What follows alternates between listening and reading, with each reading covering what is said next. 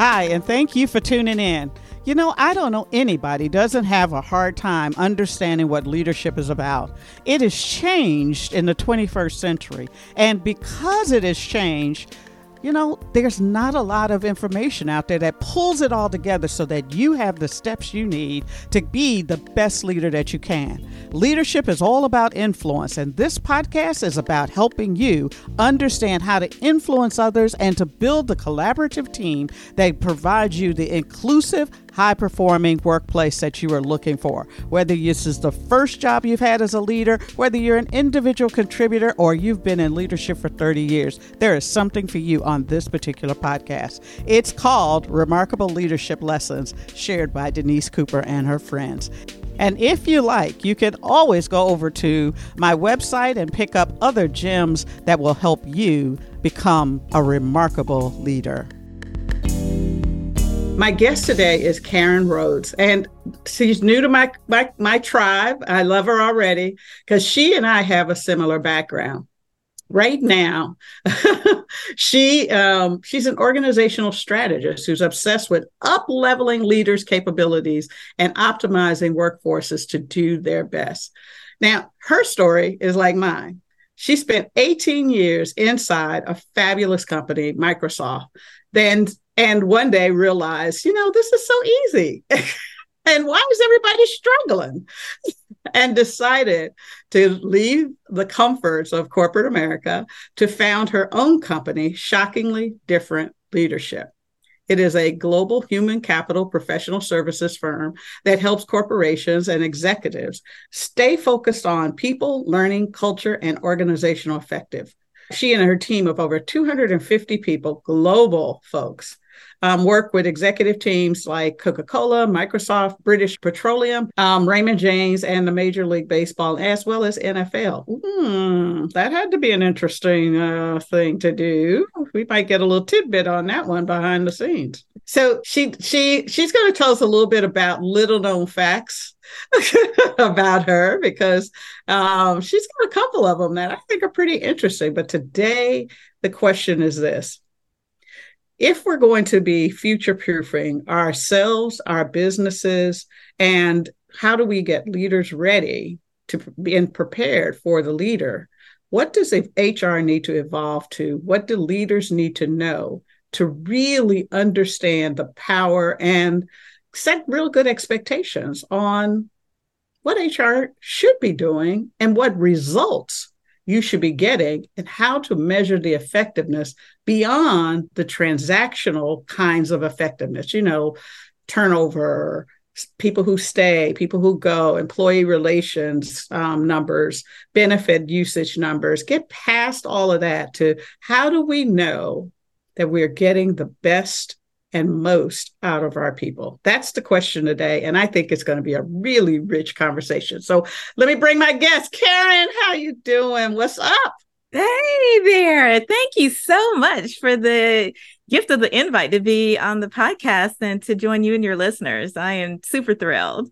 Good, good. Okay, so you were on a traveling softball team. How long and how did you get um into that? Yeah, that's a great a great question. Well, I actually was a daddy's girl and um, grew up loving uh, sports. I was a little bit of a tomboy as well, um, who knew back then, but uh, just absolutely loved sports. And my dad coached uh, football. Uh, he was a lifelong educator and rose to the ranks. But then um, for fun, he also coached um, professional women's traveling softball team.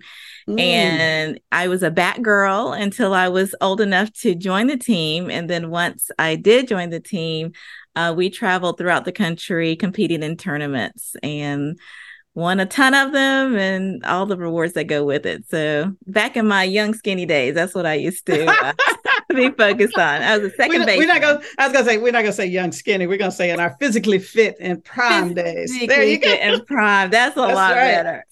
better. Second fact, I'm, I am ambidextrous. Mm-hmm. Um, highly ambidextrous, and I um they said that contributes to my ability to play the piano well. So I do mm-hmm. play the piano. And I also uh, write uh, print with my left hand, cursive with my right. Um, mm-hmm. Um, in softball, I bat right handed, catch left handed. Mm-hmm. Uh, so there's a variety of things that I'm able to do um, equally well with both hands. You know, that's funny because we don't, you know, we don't think about it. We always think that somebody has to be one or the other, and you're kind of in the middle of it. What do you see as the, you know, the advantages or you know, I, I say whatever your gift is, use it to your advantage. Yeah. So, Actually, it's a great talking point. Just like you brought it up, it's something yeah. that's a little bit unique and different when you're getting to know people and it mm-hmm. helps them remember you a little bit better. Um, but it, it does help in daily life. I mean, mm-hmm. I can use right-handed or left-handed scissors. I'm one of those people that could be, you know, put anywhere depending upon where you need me. So mm-hmm. that mm-hmm. definitely has advantages. Mm-hmm. I love it. I love it. Well, at the beginning, I said what we're going to do is we're going to talk a little bit. We're going to talk a lot about um, the challenges organizations face when it comes to, you know, scaling to be their future selves. Um, I have a good friend, Debbie Snow. If you haven't, Snow Walsh, if you haven't had a chance to listen to me on the podcast, she's she's with me every month. And one of the things she does is um, Wayne Gretzky's quote of "Don't play to where you think the where the puck is now. Play to where you think the puck's going to be." Absolutely. And that really is about future proofing, or at least preparing your organization for that. As you have done this work for a number of years now, what are some of the common challenges that organizations face when they're trying to scale to the new, to get to where the puck is actually at going to be at? Yeah, there are a million challenges, as you know. Um, and one of them is that they're just so concerned with where they are now um, mm-hmm. um, that sometimes they don't carve out the time to be to think about what's next on the horizon. Um, they don't have time to really keep track of the trends of uh, what's going on either in their profession or in their industry. So uh, by the time they realize they need to scale, sometimes they're behind the eight ball. I don't mm-hmm. know if you've mm-hmm. seen that as well. Mm-hmm. Uh, yeah. yeah. It comes from being sometimes under understaffed or under resourced mm-hmm. or not having focus in the right directions um, because I am a firm believer that everyone and every business this day and age has to have what I call a dual focus, uh, a focus on how to be excellent right now. Mm-hmm. While also having an eye towards the future. What do mm-hmm. I need, or what do my organization, or what does my team need to do to prepare for what's coming um, around the corner? So how would I, okay? So today, everyone is very. You, you, read in the paper all the time. Businesses are very concerned. Um, the um, Federal Reserve is concerned about us going into a slack period of some sort, and there's a debate on whether we're going to go into a slack period, recession, or or towards a recession, or is the economy evolving into something else? And it's got everybody pretty jittery on how do we do those things the, what they're doing is managing for the risk that things turn down, but not necessarily managing for the risk that things are going to go up. How do mm-hmm. you help them, or what what would you say to help a leader create this kind of dual focus? Because right now, what they're worried about is having too many people on staff. Yeah. And, you know, serving the customers that they have and acquiring enough customers to make those bills this month. That's right. Well, what I try to do is when, you know, I'm coaching leaders is to infuse certain questions and conversations mm-hmm. into our day to day strategic planning. Mm-hmm. Uh, I think that any um, HR, any leader has to, you know, understand that dual, the need for that dual focus and go um, pull back the layers of the onion a little bit to ask the right questions for mm-hmm. okay for things that we're implementing today what is plan b mm-hmm. if things go even well and we need to scale mm-hmm. up or if we see um, a turn for the worse and we need to scale down. So you don't just need to plan for today, you need to plan for tomorrow, both the good and bad. And I see a lot of leaders don't do that. They think about what's on their plates right now. And they think they don't have time for thinking through plan Bs, but um, I I have found that that's been very critical because to your point, the economic markets um, and the geopolitical climates are mm-hmm. cyclical, mm-hmm. and sometimes things are going to go well and sometimes they're not. So those who are most prepared seem to be more competitive when one of those you know incidents happen in the future and not only competitive but they resilient maybe that's resilient right. yeah yeah be resilient and to get through it even if even if plan b wasn't perfect right what i what i try to encourage them is you you need to understand how to be directionally right correct because things are going to come up but you've got to keep a focus on being directionally right um, in terms of where you're going. So if you haven't thought about the, you know, what's the direction, what are some of the things that could, large and small, right? Um, you know, Absolutely. because even you know the other thing which I hate hearing is people saying I can't find enough good talent. What are these people doing? That you know they they they're picky and not showing up for interviews and not this and not that okay, I'm gonna let you go first. well, no, I was just uh, smiling because I was agreeing with you um, that people, um, you know, always complain they can't find talent with either the right skills or with the right amount of dedication. I mean, they're always, you know, picking on that. But I personally think it's a two way street. Mm-hmm. You have got to earn the right in the minds of great talent that they want to be part of what you all are doing um, at your company or on your team. It's a two way street. So not only do you need to source um, great potential slates of candidates, mm-hmm.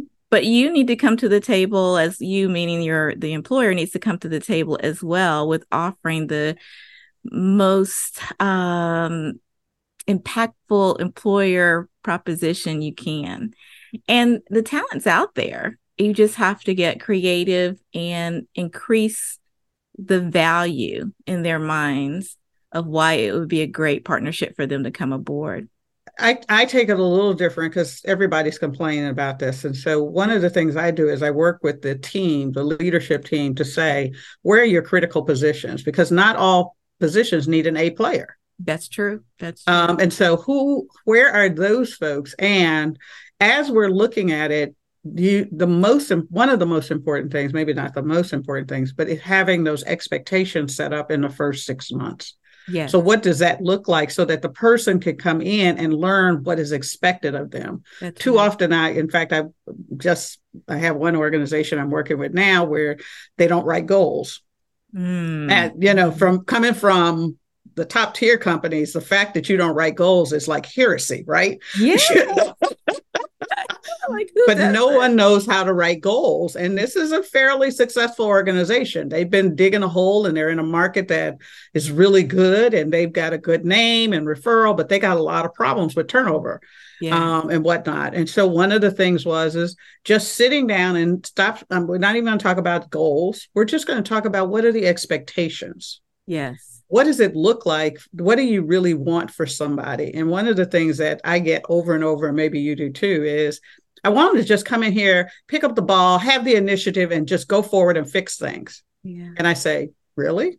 What if what they fix is what you say is not fixed? Is, right. is not worth them fixing?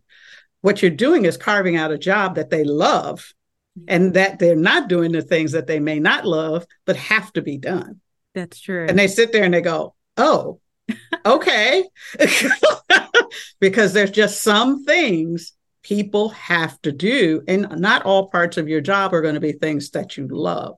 And so what happens for them is is they bring them in and within six months they're gone.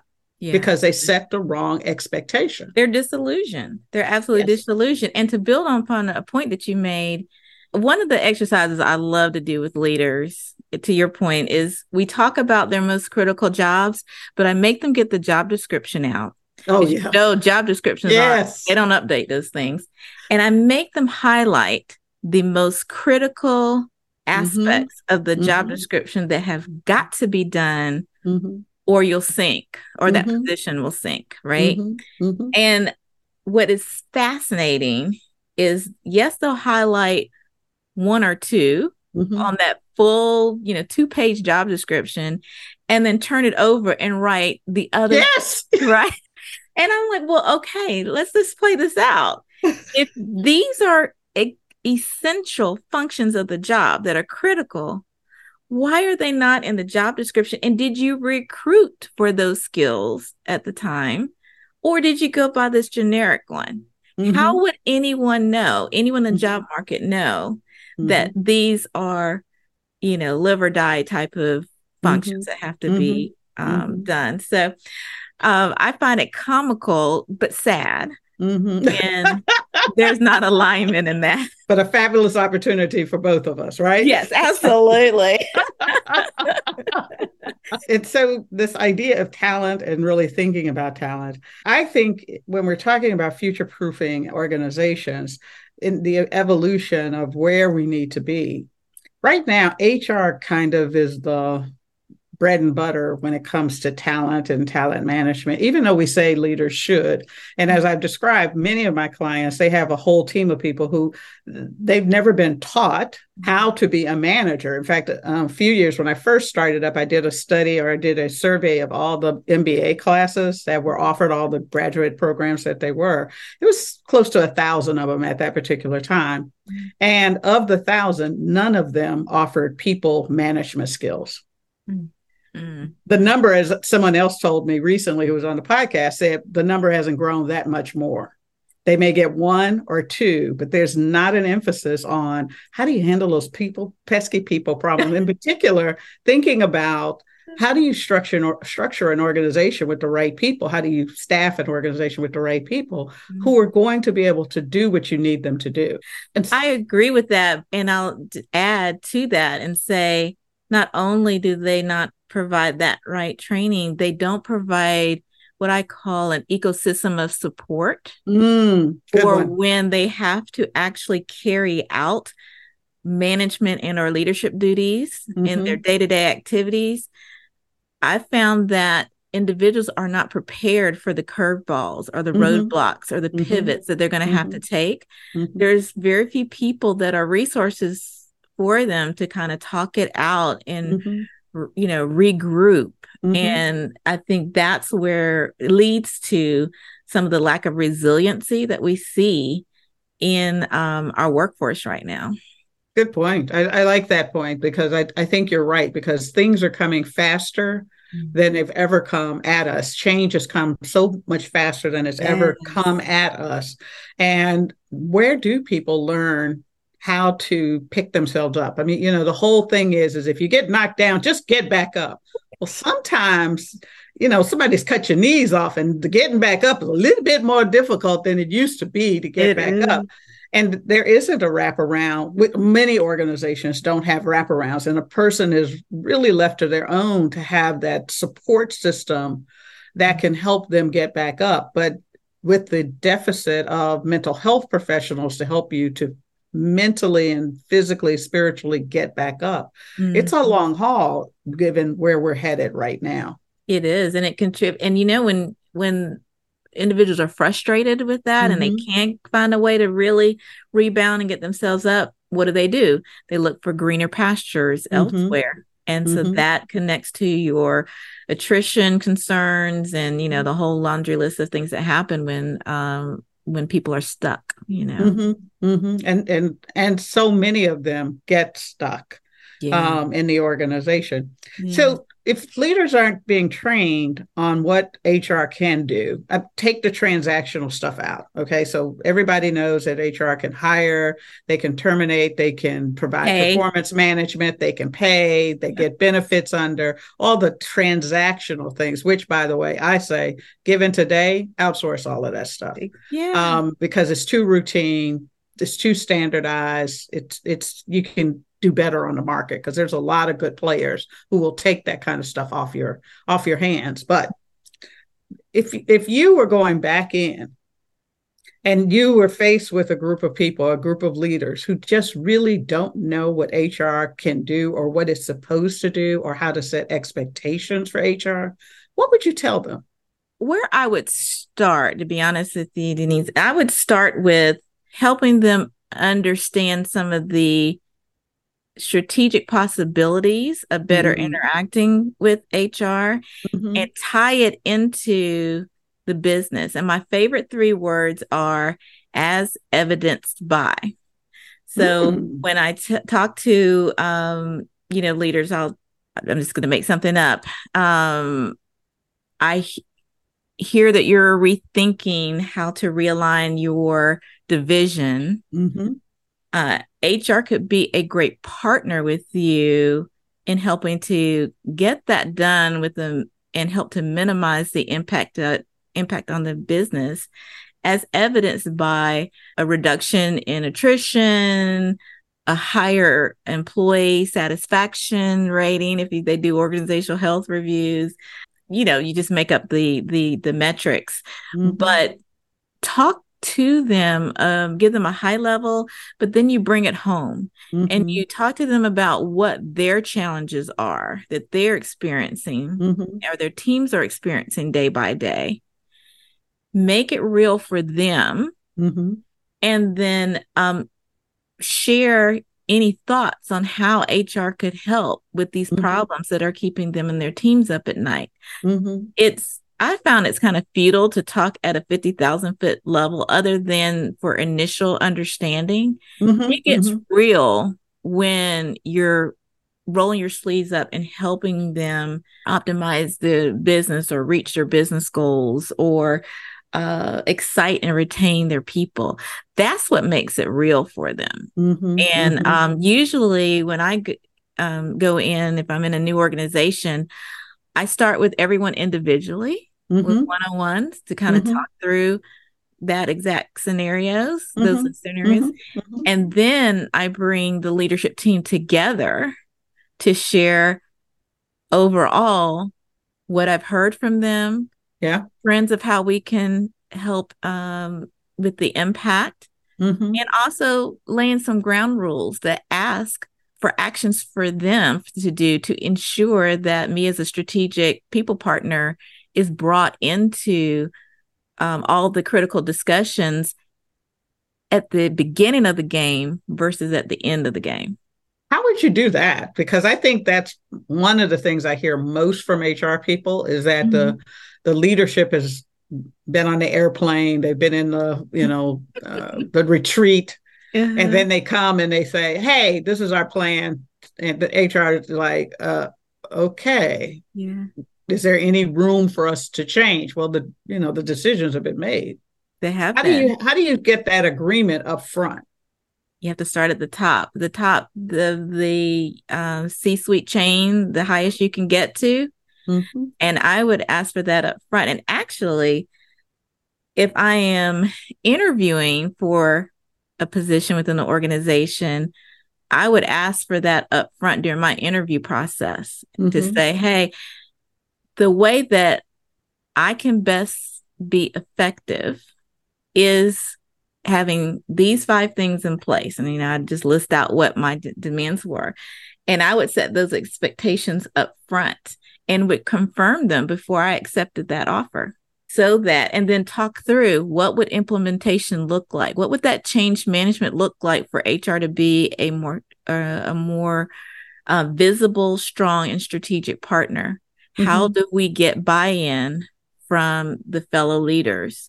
We would have those conversations up front so that by the time we got there, the stage would be set mm-hmm. for you to be able to be that. It is a little bit more difficult if you're have been there for a while, they're used to interacting with you some kind of way, and then you want to assert uh more influence but it can be done but mm-hmm. it's got to um you have to i found it helpful to treat in leaders as an individual of one first so mm-hmm. that they feel heard and have input and then bringing all of the decision makers to the table at some point getting on the agenda at one of their you know strategy meetings and talk that through and see what changes they're willing to implement and it's going to be hard you know they're not going to snap their fingers and do everything right the first time right, right. but um, at least if you have some ground rules it, when they miss you you can remind them of what everyone agreed to in yeah, that meeting yeah yeah hey just um, talk to your you know admin or put a note um, by your computer and ask, does, you know, Karan need to be invited to this meeting? I need to make sure, you know, whatever it takes for them to remember. Um, and hopefully you'll find out some of these meetings as you have as a true partnership. You're having your one on ones with your leaders, right. what have you. Right, right. Uh, what do you see if, you know, that's a pretty high, tough skill to be able to negotiate that at the very beginning. And worse, um, uh, I shouldn't say worse, but even more difficult if you've been in the organization a while and you're trying to renegotiate yeah. what your role is in doing that. What have you learned about doing that? Because as a consultant, you're always renegotiating your role. we are as a consultant. You're you're absolutely right. Um, but I have those frank conversations up front, even mm-hmm. as a consultant. Um, I've learned throughout my corporate career, it's a lot easier to do it up front mm-hmm. than trying to, as you mentioned, trying to do it on the tail end while you're already in there. And so that had been a lesson for me. But I will say, I think it contributed to accelerate my career growth as well. Mm-hmm. mm-hmm. Because you have to think about it, not a lot of executives are asked uh, for those types of guidelines or mm-hmm. you know for those actions and it separates you from the the best and i uh, from the others um, mm-hmm. that are interviewing and and you know i'm upfront with them i'm saying my success is intimately tied to yours mm-hmm. so the way the that we can lay a pathway to work together mm-hmm. and be proactive versus reactive mm-hmm. uh not only um benefits me but it benefits you Mm-hmm. And I'm here to help make you know you and your team successful in the ways that I can do and advise and you know help you. So it, it they're tough conversations and you have to have the courage to do that. And I yep. understand the whole thing of office politics and you know red tape and change management and all of that. Mm-hmm. But those who are able to try to take a stand and um one of my mentors always said, you have to be at the table to play the game. Mm-hmm. So if you're not at the table of influence, mm-hmm. you're not going to be able to be as effective as possible. So you got to ask to be invited to the table or um, or set up the situation where they're begging you. Yeah, yeah, yeah, bring yeah, to yeah, the table. Yeah, yeah, yeah, yeah, yeah, yeah. It's it's interesting because I heard a couple things out of what you said. One of them was that you you a you've got to have the courage to do it but i also think you hinted at or maybe um, in between the lines i read you got to bring something to the table. Oh absolutely. And you talked about understanding finance and understanding the business and those kinds of things. A lot of hr people think you know understanding the business is we have these customers we make these products and uh, we collect this money and use this money this way. And or i have to read the balance sheet or i have to you know be i have to know how to how the manufacturing floor works or the sales floor works or those kinds of things. Mm-hmm. i when you talked to this last four five six minutes i didn't get a sense that that's what you think are the the really good skills or the uh, up leveled skills for an hr person. As we look forward what do you think they need to know, they being HR people, need to know to get that kind of partnership, to have that kind of relationship with a leader where they're actually going to trust them when they say, you know, this person is in the wrong spot because of X, or um, you need to start thinking about how you're upskilling your team because of Y or whatever it is. What do they need to know? Because you said influence, you said think they have to be able to, you know, put together some kind of presentation to be able to do that. They have to understand this. Help me understand if I'm sitting here going, I think I do all of that. Um, what does that look like in the future? How does that work? Yeah, that's a great question. So I, I want to be sure um, I don't confuse your listeners. I'm not saying what you mentioned is not important. It absolutely is. And I am kind of pivoting to making sure that you're able to um, you know influence the stakeholders or decision makers that you're working with but on top of that i think it's important for um, hr professionals to understand aspects of the world of work that your leaders just can't find on Google. Mm. I think to your point about bringing something in addition to the table, Mm-hmm. you need to bring something that they may know but may not anticipate how it's going to impact them or their teams. Oh, that's really juicy. So, um, I'm trying to think of an you know an example, but AI. AI, Everybody's talking go. about, you know, and being able to break that down. Neuroscience is another one. Um, How do we, you know, this whole idea of remote versus hybrid? That's right. Um, people analytics, people Cool. and data analytics is Mhm. is huge um, right now. Um, I think data privacy is going to Mhm. continue to be top of mind. And how does an organization stay compliant around that? Another is upskilling managers to manage a team that is very diverse in how they um, get the work done for the the department and where i'm going with that is right now you know managers are just used to managing their direct reports right Mhm. but what's occurring now and what's going to occur even more in the future is that managers are going to have to not only manage their direct reports but they're also going to have to manage any vendors or gig workers that have been brought in to help get the work done as well as factor in the work and functions done by technology such as AI Mhm. so managers are going to have to think about all the inputs of how work gets done for their departments and be able to uh, manage that appropriately and legally. You know, Mhm. because there's things you cannot treat a contractor like you treat an employee, and Right. you know, there's a way that you have to have certain prompts for things like AI to get the results you want and things like that. So I do think the complexes complexities of managing a workforce Mhm. they are getting they're increasing by the second right now and they're going to Mhm. increase by the nanosecond in the immediate future and i'm concerned that we're not up leveling managers to be able to do that and we're not up leveling our leaders to guide our managers on how to get that done and it's going to hit some companies and industries right in the face Yeah. they're not going to be as prepared as they're going to need to be Yeah. How do you stay relevant? How do you up level so that you're capable of uh, bringing in these nuanced conversations, these nuanced questions to your clients?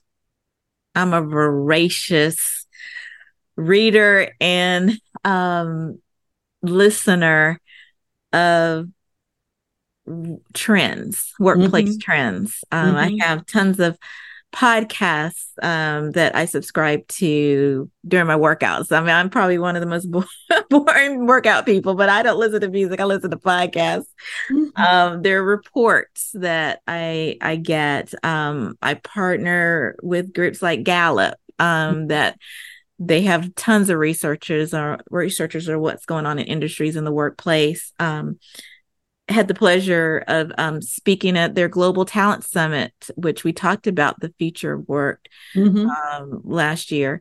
So um, I try to personally stay on top of what's going on in the world of work and business and think through how is that going to affect my you know clients that I'm working with now.